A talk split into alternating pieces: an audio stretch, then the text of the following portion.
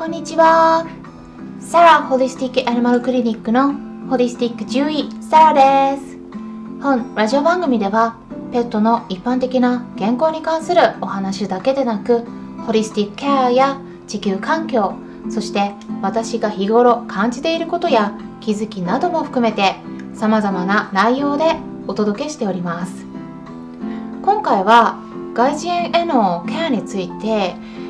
ちょっとね質問がありましたのでそちらについて、えー、回答していきたいと思います。こんなご質問でした、えー、そのまま読み上げますね。犬のマラセチア外耳炎をハーブで治したいと思うんですがハーブでのケア方法が知りたいです。という短いご質問だったんですけれども、うん、そうですね。まずラジオ番組では質問した方だけでなく一般の飼い主さんも聞いてくださっていますのでマラセチア性外耳炎って何？と思われている方も多分ねいらっしゃるんではないかなと思うんですね。なので簡単に解説しますと外耳炎っていうのは耳たぶの炎症ですね、うん、ワンちゃんにとっても多い病気になります、まあ、猫ちゃんもねたまにいますね。で原因としてはいろいろあるんですけれども、まあ、マラセチアって呼ばれるタイプの心筋心筋っていうのはカビですね。でそれが原因であることが最も多いと言われています。でその他に細菌とか耳ダニなどの寄生虫といった感染ですね、まあ、それが関係していることがすごく多いんですがただ治療しても治りにくい場合はその他にもアレルギーとかホルモンの病気などが関連していることもあります。なので治療してもなかなか治らない、まあ、そういった場合は必ず他の原因も探ってみた方がいいです。外耳炎についてはもう他にですね2本音声で解説していますしあと YouTube の方でもスライドを使って図を見せて解説していますので気になっている方が他にもいらっしゃったら是非そちらも合わせて参考にしてみてください、まあ、一応概要欄にリンク先をつけておきますね。あの YouTube の動画のタイトルが実践耳掃除を見せます。耳掃除を嫌がられないポイントっていうものになるんですがこちらでうちの猫のジョバンニに展示展示っていうのはあの漢字で書くと点検の点に耳はそのまま耳っていう漢字を書いて点字って読むんですが耳にお薬などの液体を垂らすことを点字って言うんですね。でそれでジョバンニにあのその展示をしているところを動画の中でお見せしたんですね。で実はですねあのその時に展示に利用していたものがあのハーブで作成したものになります。でこの時にどういうふうに作成したのかちょっと今からお伝えしたいと思うんですがまずですねあのちょっとお伝えする前に最初にお話ししておかなければならない注意点がありますのでちょっとここ絶対聞いておいてください、うん、外耳炎の治療についてお話しした時にも触れた内容とかぶるんですが外耳炎がひどい場合にはあのこういったハーブでも何でもそうなんですが点耳薬っていうのはしみることがありますしあとはあの展示した後に余計に耳を触ったりとか頭を振るなどして悪化させてしまう場合もありますですから今からあのハーブの展示薬、まあ、洗浄液としても使えるものになるんですが、まあ、その作り方についてお話しますけれどももしも展示する場合はご自身の判断責任のもとで行うようにしてくださいね。植物性の原材料を利用する場合自然のものを利用するとしてもアレルギーなどとかで実際に合わないこともありますから最初にパッチテストを行う必要があります。パッチテストっていうのは液体を、まあ、耳先に1滴だけ少量つけて、まあ、1日から2日程度様子を見て赤くなったり反応が出ないかどうかを試す方法をパッチテストと言います。これを行ってから展示することをお勧めしますし、うん、アレルギー反応が出るかどうかっていうのは試してみなければわからないことですあとはこのハーブの展示を行ったからといって他の治療法が必要ないかっていうと、まあ、もちろんねあの必要なくてそれだけで解決することもあるんですけれども必ずしもそうではありません。で私が直接あの診察ねさせてもらってるわけではないのでこれからお伝えする方法を実践して何か問題が起きたとしても私の方ではねちょっと責任負えませんので あのその辺りだけくれぐれもご理解くださいね。あくまでもこういう方法もあるんだっていう感じで参考程度にするようにしてください。それではここからハーブの点字薬洗浄液としても使える洗浄液の作り方について簡単に説明していきたいと思います。まずですねハーブティーを作ります。YouTube の動画の中でうちの猫のジョバンニの耳に垂らしていた私が日頃利用しているハーブの点字薬。まああのジョバンニは耳に全く問題ないんで、まあ、洗浄液として利用する方法になるんですけれども、まあ、その作り方についてお話ししたいと思います。これは私独自のやり方っていうよりもすでに欧米でよく利用されている方法です。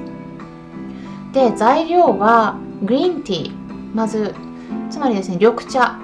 でおすすめは煎茶になるんですけれども、うん、あの抹茶とかね玉露はカフェインが強すぎるんで使わないでください、煎茶はカフェインが少なめになります。でそれとカレンジュラ、まあ、別名、えー、マリーゴールドとも呼ばれますよね。でそれをですねそれぞれ小さじ1分の1杯ポットに入れてでそこにお湯を 200cc 注ぎます。で5分待った後にハーブティーをコップに注ぐんですけれども、まあ、この時紙のコーヒーフィルターなどでこします。あの普通の茶こしとかだと細かい粒子がすり抜けてしまうことがあるんですよね。なので紙のコピーフィルターをに通すことで、まあ、完全に小さい粒子を排除することができるんですね。でそしてきれいにこしたハーブティーを冷まします。で完全に冷めたところでそれを点眼瓶空の点眼瓶に、えー、4ml 入れます。でそこに、えー、 apple cider vinegar つまりリンゴ酢ですね。でそれを 1ml 入れて混ぜます。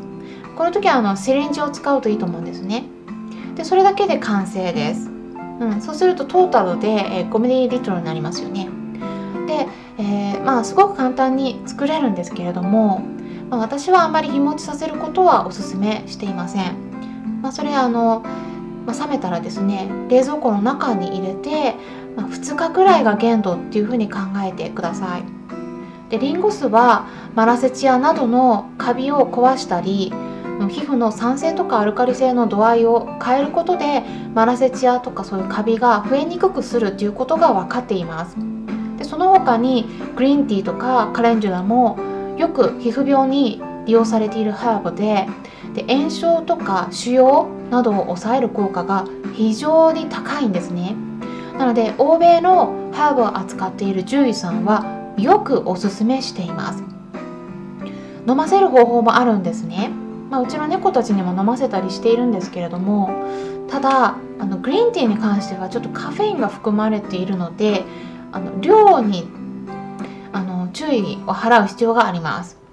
うん、で展示の方もあんまり濃くしない方がいいと思いますし心配な場合は水出しの方が安全です。水出しにするとそんなにカフェインが出てこないですね。で一般論ではグリーンティーとかその緑茶お茶って言われるものはあの犬に与えてはいけないとかってよくねおっしゃってる人が獣医さんとかでもいるんですが実際のところは薄くしたものであれば問題にはならないですしむしろ欧米の獣医ハーブ学の世界では治療によく利用されています。で私の方でもあの患者さんにねお話ししたりするんですけれどもあの全然ね今のところ問題になったこと一度もないです。ただこういうラジオ番組内ではちょっといろんなタイプの飼い主さんが聞いてくださっていると思いますし与える量が多すぎるとカフェインのせいで問題を起こすことがありますのでおすすめするのはちょっとねあの直接ご相談に対応している方だけにしています。なので今回ちょっとあの最初にうちの猫たちに与えているハーブの利用法について説明したんですが一般の飼い主さんの場合はグリーンティーはちょっとあの使わないでカレンジュラだけで与えていただいた方が安全だと思います。もしもカレンジュラだけでハーブの点眼じゃなくてすいません点字点字の点字薬もしくは洗浄液を作るとしたらカレンデュラを小さじ1杯にお湯を 200cc 注いでハーブティーを作ってそこであの紙のコーヒーフィルターでこしてアップサイダービネガーを入れていくというその後の作り方を同じ分量でグリーンティーなしで作っていただく方がいいと思います。で作成したハーブ点字薬を1日に1回から2回使うっていう感じで、まあ、この辺りは炎症やマラセチアがどのくらいいるかといった程度によって変えていくのがいいです。外耳炎はねあの結構しつこかったりするんであの治療をやめるかどうかっていうのは症状が治まったかどうかだけで決めるのではなくてきちんと動物病院でマラセチアがいなくなっているかどうかを顕微鏡でね確認してから決めることをおすすめします。ここがうまくできないとダラダラと治療が長引いてしまいます。もうねここはねハーブであっても何であっても同じです、うん、今回はハーブによる、えー、外耳炎のケアに関するご質問への回答をしていきました。ハーブを利用する場合は必ずハーブ専門店で購入したものにしてくださいね。それから apple cider vinegar はオーガニックのものがおすすめです。参考になったと思われた方はよろしければいいねボタンのクリックとかフォローもしていただけたら嬉しいです。それではまたお会いしましょう。ホリスティック獣医、サラでした。